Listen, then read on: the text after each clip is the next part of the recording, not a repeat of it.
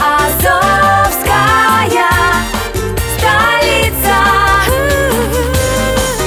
С любовью к Приазовью.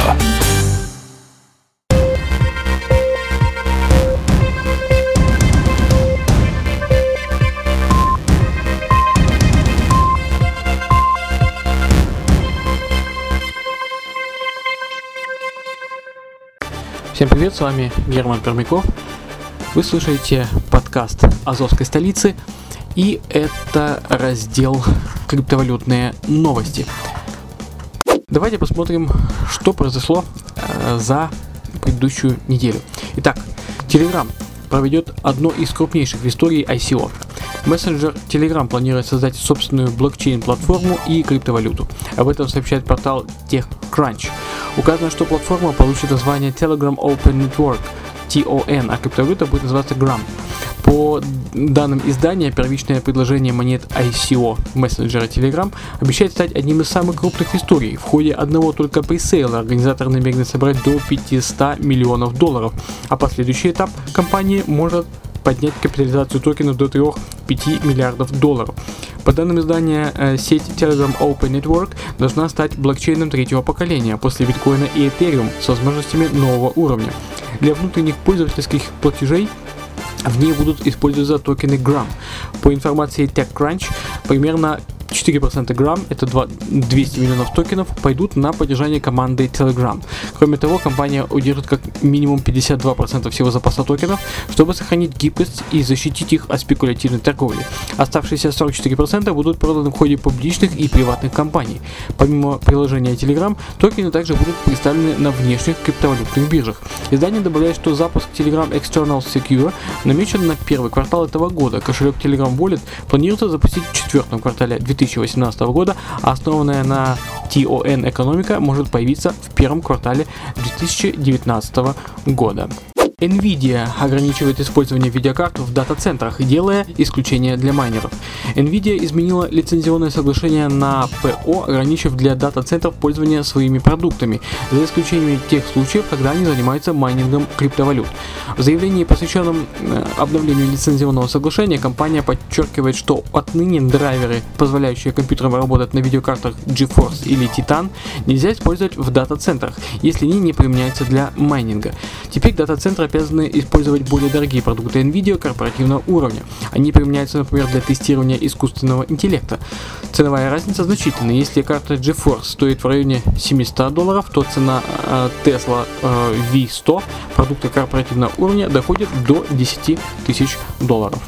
Платформа Mobius Network собрала 35 миллионов долларов на при ICO. Команда проекта отмечает, что проведенный пресейл токенов Mobi стал крупнейшим и четвертом квартале 2017 и начале 2018 года.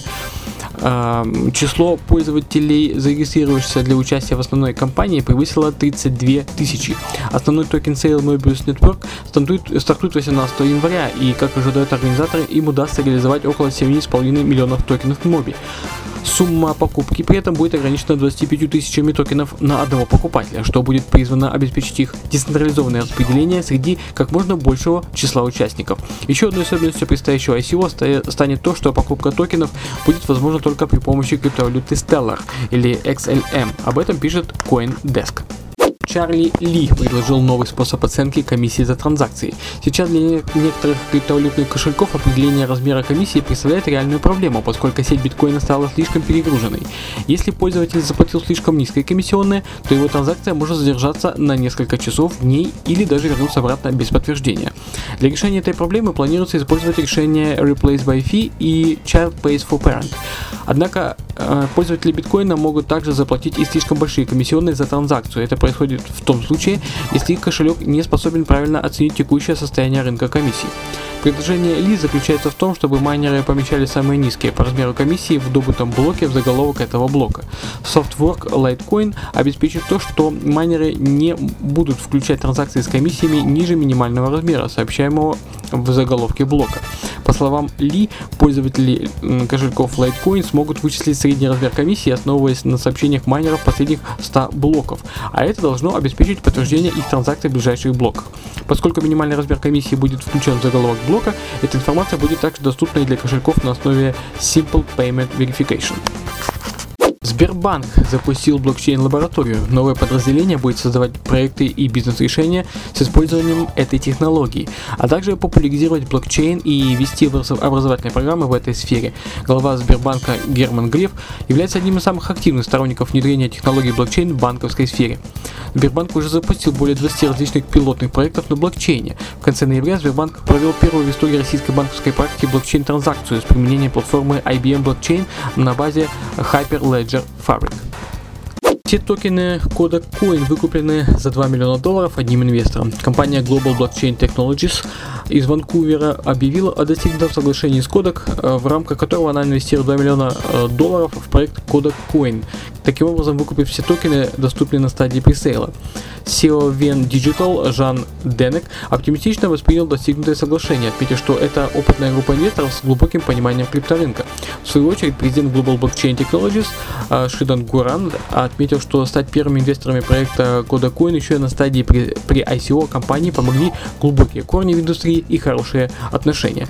После данного сообщения акции компании выросли почти на 50%. Вот и все новости э, предыдущей недели.